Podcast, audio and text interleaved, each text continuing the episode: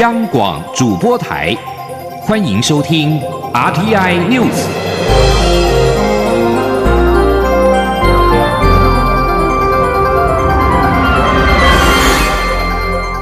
听众朋友您好，欢迎收听这节央广主播台提供给您的 RTI News，我是张顺祥。首先把新闻焦点关注到是，对于美国媒体报道，美国即将对台军售。美国国防部印太事务助理部长薛瑞福六号表示，不会评论单一的军售案，但确实看到来自中国的威胁持续增加，美方将依循《台湾关系法》对台军售。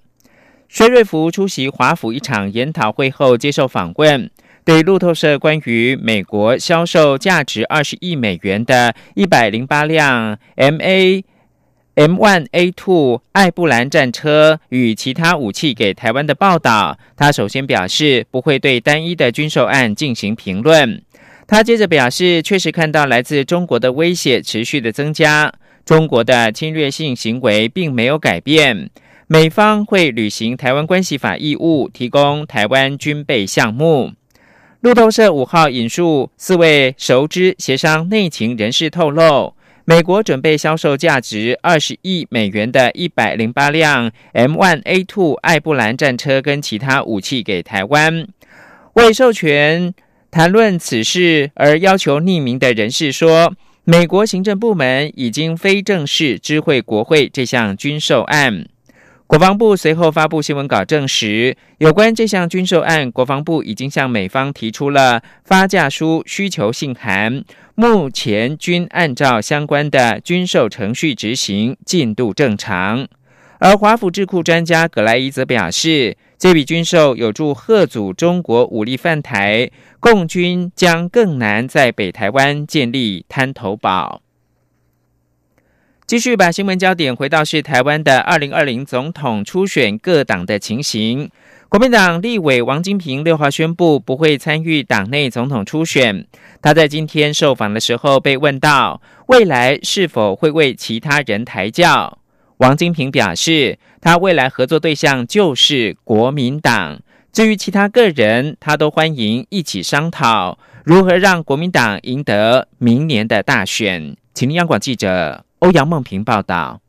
王金平宣布不参与国民党内总统初选，未来动向备受关注。高雄市长韩国瑜表示将拜访王金平，红海集团董事长郭台铭也有意与王金平合作。王金平七号上午出席新北市淡水天元宫法会前受访表示，他决定不参加初选是对事不对人，任何人要来拜访他，他都欢迎。他希望未来能够站在一个高度，整合党内各种资源。他说。合作对象就是中国国民党，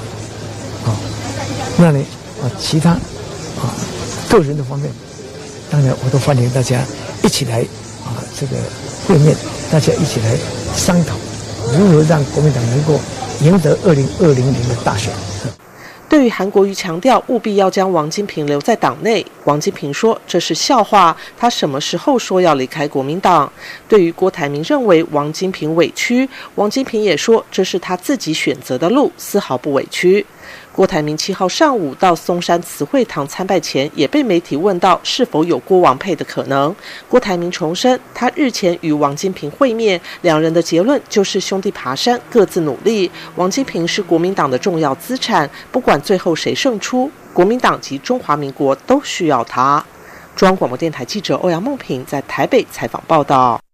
而在民进党方面，二零二零民进党总统初选的电视政见发表会八号登场，蔡英文总统跟行政院的前院长赖清德两个人正面交锋，渴望聚焦两岸立场跟用人的风格。民进党总统初选呈现两强相争，分别是蔡总统跟赖清德。八号将举行首场，也是唯一政见发表会，各界高度的关注。电视证件发表会八号下午两点登场，长达一个半小时。主持人是知名主播詹庆林，三个提问人分别是自由时报的总编辑邹景文、金周刊社长梁永煌、台湾公民阵线发起人赖中强。电视证件发表会将在华视进行，证件发表会分为申论、提问、结论三个部分。民进党表示，政见发表会双方达成了四项共识，分别是：第一，录影过程中候选人不得穿着印有个人姓名等选举资讯的衣服跟饰品；第二，电视证件发表会播出的前后中间空档的广告，要求转播单位严禁穿插候选人个人的竞选广告。第三，发表证件的时候不使用手板或者是道具做辅助说明。第四，因为证件发表会的场地空间的限制，建议双方的阵营不要动员支持者到场。此外，一度传出证件发表会提供公共讯号的单位有延长十分钟提供讯号的规划。民进党发言人周江杰表示，经过跟主办单位沟通之后，讯号提供技术上的问题可能会有三十秒内的落差，不会有延长十分钟提供讯号的情势。继续关注的是台湾另一个焦点，就是罢工。桃园市空服员职业工会五月十三号发起罢工投票，投票到六月六号截止。今天七号上午九点三十分正式开票。工会秘书长郑雅玲表示，现场除了有律师跟公部门代表人监看之外，整个开票过程也是全程录影，强调开票程序绝对是合法的。他也说，开票作业预计要五到六个小时，因此工会的下一步行动还要等开票结果出炉才会宣布。请央广记者肖兆平报道。长荣航空空服员有意采取罢工来争取劳动权益。因此，桃园空服员职业工会便从五月十三号起发动为期二十五天的罢工投票。七号上午九点半，桃园空服员职业工会租借台北市中华电信工会会址举行开票。桃园市空服员职业工会秘书长郑雅玲在开票前受访表示，为了确保开票的合法性，一早票轨就委由保全公司借户到开票会址。而现场除了有律师、桃园市政府劳动局、劳动部等代表到场监看外，全程也用摄影机记录开票过程。他强调，罢工投票不仅合法，投开票过程也绝对合乎正当性。他说。好，那我们的开票程序主要分成三线，那全程呢会分成唱票、先票、计票以及亮票人员，并且全程用摄影机，并且有律师陪同。然后早晨的票轨也是由保全送来的，所以全程票票的合合法跟正当性是完全没有问题的。根据劳资争议处理法的规定，罢工门槛同意票需超过全体会员数的一半。而郑雅玲重申，先前公会设下的第二道门槛主张不会改变。他说：“那因为本会的会员总人数是五千九百三十三人，那只要全体会员过半同意。”两千九百六十七票，我们就会正式取得罢工权。但是因为本会之前也有承诺说，我们有自设了第二道的门槛，就是也要达到长荣分会的呃八成会员同意，也就是要长荣分会的同同意票要达到两千六百二十一票。那如果那如果我们这两个门槛都达到的话，那我们就是会拿到本会认定的罢工权，会未未来会不排除采取罢工的行动。开票作业持续进行中。预估需要五到六小时的开票时间。截至目前为止，开票登记表上不同意的票数明显落后同意票票数。中央广播电台记者肖照平采访报道。继续关注台湾跟国际的互动。台湾与欧盟合作交流先兴业。首届台湾欧盟数位经济对话在布鲁塞尔落幕，双方在数位科技、人工智慧发展策略等领域交换意见，建立台欧盟高层对话机制，双方的关系迈出大步。国发会主委陈美玲四号率团到比利时布鲁塞尔，跟欧盟。资通讯网络暨技术总署长维奥拉共同主持第一届的台欧盟数位经济对话。陈美玲表示，这次首届数位经济论坛筹备的时间很短，不到一年，显示欧盟对于台湾的重视。而且，由于数位经济未来对于科技或是产业将带来翻天覆地的影响力，双方携手在产业数位化。AI 发展策略、线上平台、资讯安全等议题上深度交流，并且建立高层对话机制，对双方关系是一个很大的突破。目前，欧盟正在推动数位单一市场政策，期望将所有会员国内部市场融合成为数位单一市场。而台湾政府也在推动数位国家创新经济发展方案，两边的战略计划有雷同之处，也让双方有更多实质上的交流。另外，在芬兰举行的世界循环经济论坛日前落幕，环保署跟工研院都派代表参加。驻芬兰代表程其恒建议，明年的台芬经贸对话应该纳入循环经济议题。世界循环经济论坛三到五号在芬兰首都赫尔辛基举行，行政院环境保护署废弃物管理处的处长赖莹莹、工业技术研究院的副院长彭玉明都到场参加。工研院并且在摊位上面展示产品。驻芬兰代表程其恒还陪同环保署的官员会晤欧洲执委会负责环境政策的主管加耶哈，就台湾跟芬兰、欧盟在循环经济合作的可能性交换意见。程其恒强调，台湾的厂商具有优秀的研发能力，可以跟芬兰大厂合作，开发出符合环保跟永续概念的产品。中国媒体报道，一架载有九十四名台籍电信网络诈骗嫌犯的飞机，今天上午七点多从西班牙的马德里飞抵到北京。此案发生在三年前，涉案人两百三十七人，至今分批押解到中国的台籍嫌犯一共有两百一十八人。二零一六年的七月，中国公安部跟西班牙的警方组成了联合专案组。调查从西班牙境内向中国民众电信诈骗的案件。同年十二月，一共抓获嫌犯两百三十七人，初步核对相关案件八百多起，总共涉案金额高达人民币一点二亿，折合新台币五亿四千万元。新华社报道，这个案子从二零一七年的元月十七号，中国公安部向西班牙外交部递交引渡申请以来。西国政府一共批准遣送两百二十五人，其中包括了已经押解回国的一百三十一名嫌疑人，七个来自中国，一百二十四人来自台湾，以及今年六月六号从马德里押解出发的九十四名来自台湾的嫌犯。目前大概还有十多名嫌犯在等待引渡的批准。去年五月十七号，西班牙将此案中两名台籍嫌犯递解到中国大陆的时候。中华民国外交部曾经表示严正关切跟强烈的遗憾。当时，联合国人权事务高级专员公署也发布新闻，表示这些被遣送到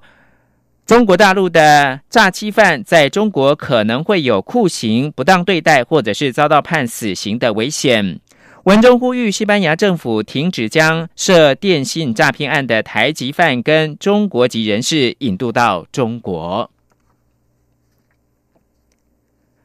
美国官员六号表示，面对中国崛起，美国国务卿蓬佩奥将在访问泰国首都曼谷的时候，重申美国支持东南亚国家的发展。负责东南亚事务的代理副助理国务卿克拉克说，蓬佩奥将出席七月二十九到八月三号举行的东南亚国协部长会议，并且主导湄公河下游行动计划的会谈。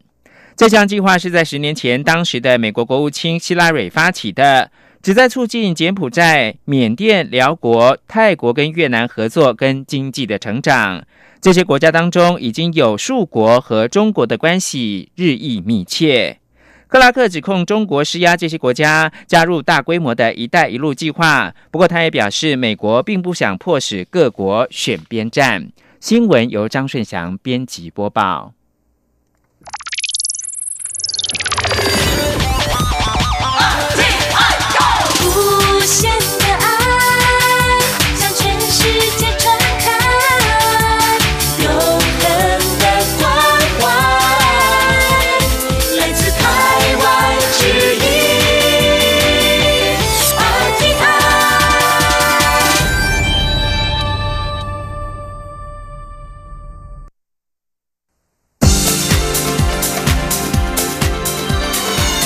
里是中央广播电台台湾之音，欢迎继续收听新闻。欢迎继续收听新闻，我是陈怡君。今天是端午节连续假期的第一天，高速公路一大早就涌现了出游及返乡的车潮。交通部高速公路局表示，国道一号、国道三号及国道五号在一大早七点左右就出现了南下的车流，部分路段还有时速只有二十公里左右的拥塞状况。西部国道的拥塞情况大约在中午出现疏解，不过国道五号南港到平林路段可能要一直到下午四点才会有疏解的迹象。记者肖兆平的报道：端午连假启动，中央气象局七号表示。七号与八号两天，台湾各地及澎湖、金门大多为多云到晴的天气，白天气温较高，午后则会有局部短暂雷阵雨，并有局部较大雨势的发生几率。这样的天气形态也出现一波返乡或出游人潮。交通部高速公路局交通管理组科长庄国清七号上午表示，端午连假的第一天，一早七点开始，在国道一号、国道三号以及国道五号部分路段都出现拥塞情况。高工局预估西半部的拥塞情况，渴望在中午就会开始疏解。不过，国道五号部分就要再等等。他说：“车速比较低的，包括在虎口到新竹这个路段，那可能车速有二十以下的情形。那另外国三在树林到莺歌系统这一段，那也是呃塞的比较严重。那陆续零星的这个时间会有车速低于二十以下的情形。对，那早上的这个国一、国三跟国五的拥塞的路段呢，那可能在呃西部国道部分是在中午左右。”才会陆续疏解，那国五的部分可能要到下午四点左右呢，才会陆续的疏解。庄国清表示，国道七号全日总延车公里预估有一百一十八百万车公里，主要是以南下车辆居多。他说，我们预估全日的交通量是一百一十八百呃百万车公里。对，那今天主要的是在南下的部分车潮会比较多。那南下的话，预估是六十六百万车公里。交通部表示，八号会是端午连假车流高峰，因为民众可能都会在这天出游或提前收假，预估总延车公里会有一百二十百万车公里，尤其在八号下午车流会更加明显。中央广播电台记者肖兆平采访报道。端午节吃粽子是最应景的活动之一。新北市泸州区公所在泸州李宅举办了第八届端阳庆粽合家欢，怀古童趣画泸州的活动。今年更邀请了八国新住民，穿着传统服饰，现场展示各国奇形怪状与不同内馅的粽子，相当有趣。记者陈国维的报道。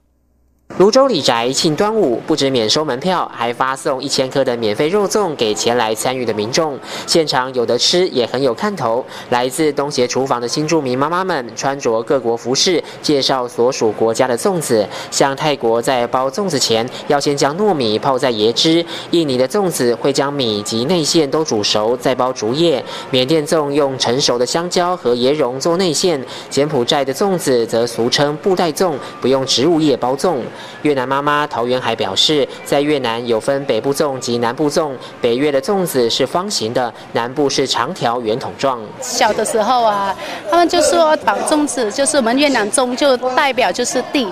对，然后还有圆的就代表就是天，所以天地就绑在一起这样。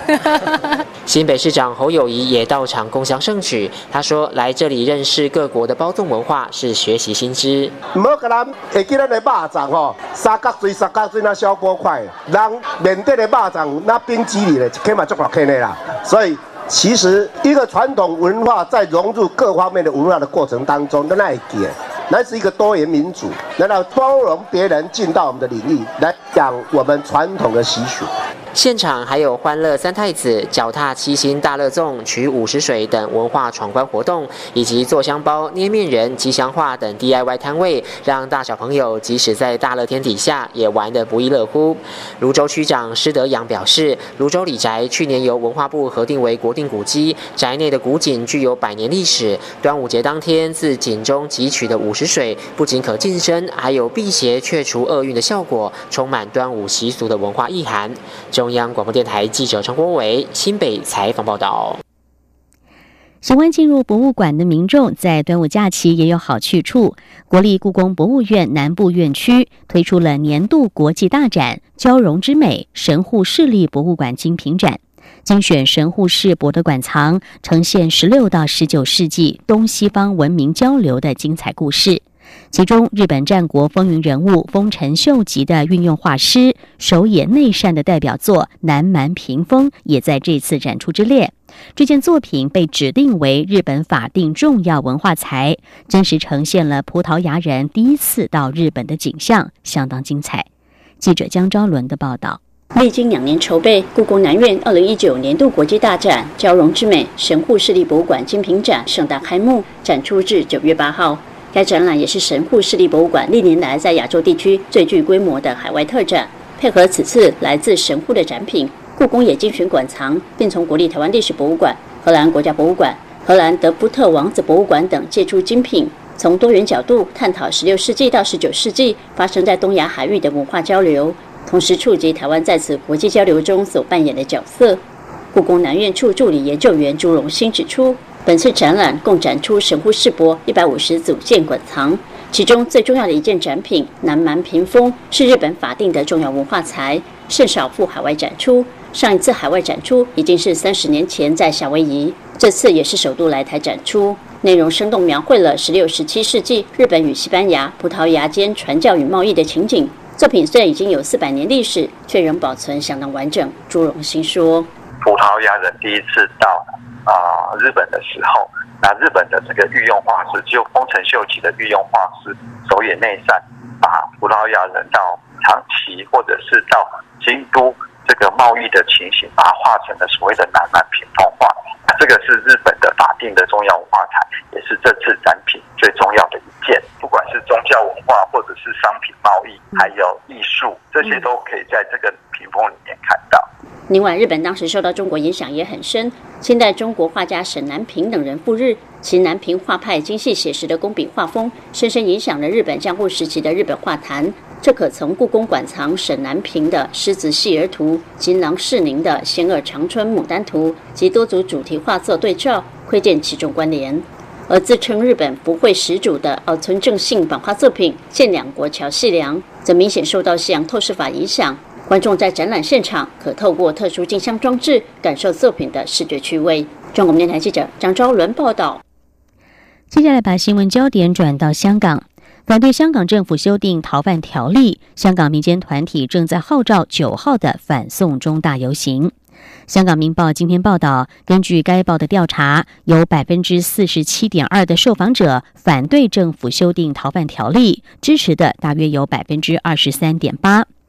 明报委托中文大学传播与民意调查中心在上个月底进行访问，超过一千人，结果是百分之三十二点二的人非常反对，百分之十五颇反对，合计有百分之四十七点二的受访者反对现在由政府所提出的修法草案。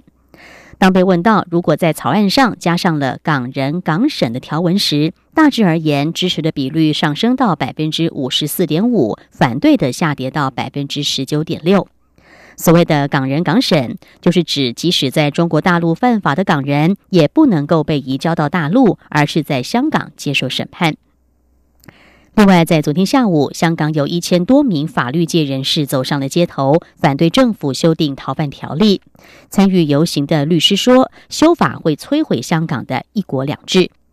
这次游行是由公民党的立法会议员郭荣铿以及三十名法律界选举委员会委员发起，沿途采沉默的方式进行。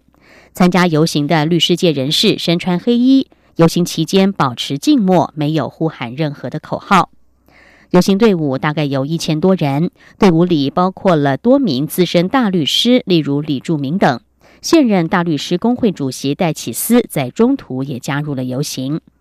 律师黄国同对媒体表示，他对修法的最大忧虑是中国大陆的法治制度，比如大陆方面至今都没有无罪假设。他说，一旦修法通过，将会摧毁香港的一国两制。大律师工会前主席黄福兴向媒体表示，当局拒绝和法律界会面，他们必须上街抗议，表达立场。再来看到欧洲，电动滑板车在不少城市街头出现，但是也造成了交通安全上的冲击。法国巴黎六号就禁止在人行道停放电动滑板车。巴黎市长伊达哥在记者会说，电动滑板车必须停放在专供汽车和两轮机动车使用的指定停车位上。此外，他也在一系列将从下个月生效的措施当中，禁止滑板车进入公园和花园。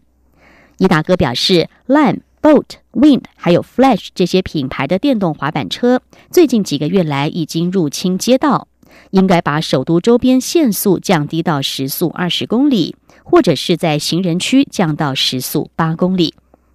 从去年起，巴黎街头已经出现了大约两万辆的电动滑板车，造成从马德里到洛杉矶等全球其他城市已经出现的紧张乱象。电动滑板车的粉丝们把这个当做一种快速而且廉价的出行方式，因为可以透过手机应用程式解锁，在使用完毕之后将它留在任何的地方。但是批评人士认为，这正是问题所在。那些散落在城市广场或被弃置在狭窄人行道上的电动滑板车，对于搬运杂货或是推着婴儿车的人来说，犹如是一场灾难。巴黎当局已经对在人行道上骑电动滑板车的人给予一百三十五欧元（大约折合一百五十美元）的罚款。路透社六号报道，为了在遴选年度的格莱美奖得主时更具多样性，南韩流行乐天团防弹少年团 BTS 已经获邀加入美国录音学院。在过去数年来，录音学院采取了一系列措施，使葛莱美奖的提名能够具有更多样化，并且扩大了传统上由较年长男性所主导的会员资格。这个引领韩流音乐席卷美国和其他地区的七人天团，是本周获邀成为美国录音学院成员的大约一千三百名艺人、作家和音乐专业人士之一。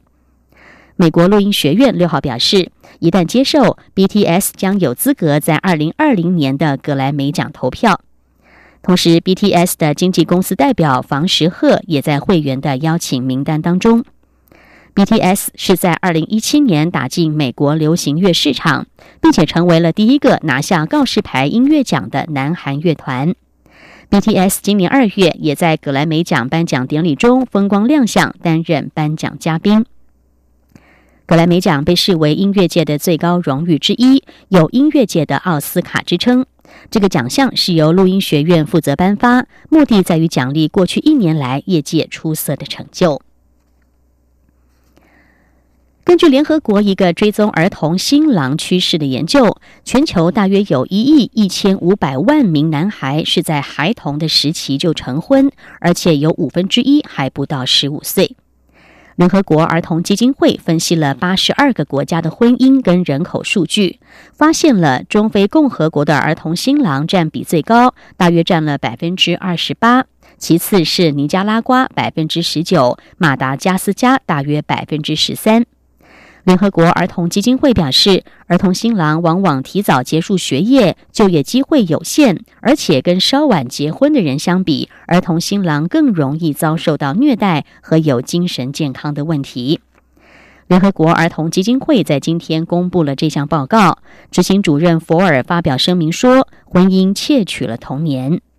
儿童新郎被迫承担起成人的责任，他们可能还没有准备好。”早婚也带来了年轻的父亲，并且因此增加了为家庭提供的压力，消减了短期教育和就业的机会。